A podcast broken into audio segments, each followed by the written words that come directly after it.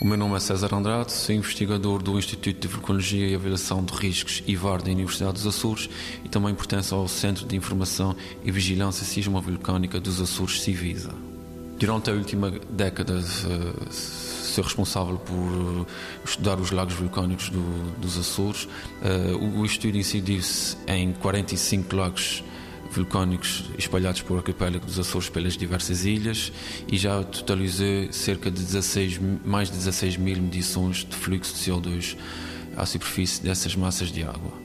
Foi verificado que no verão os valores tendem a ser mais reduzidos devido a que o CO2 fica retido em profundidade, enquanto que no inverno os valores são mais elevados, isso devido à estratificação térmica, que é um dos fatores que incrementa uh, a emissão de CO2, como também a eutrofização que, está a ocorrer em muitas massas de água, nomeadamente nas zonas onde existem os volumes algais e as massas densas de macrófitas, que aumentam assim o CO2 para a atmosfera. E por fim também foi possível ter-se uma estimativa dos valores que são emitidos para a atmosfera, ou seja, são 17 mil toneladas de CO2 que são emitidas por ano a partir dessas massas de água.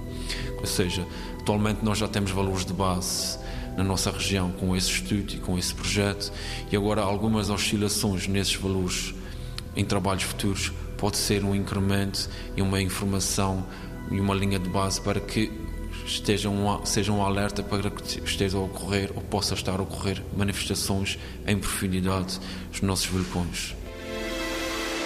90 Segundos de Ciência é uma produção conjunta Antena 1, ITQB e FCSH da Universidade Nova de Lisboa, com o apoio da Nova Artis.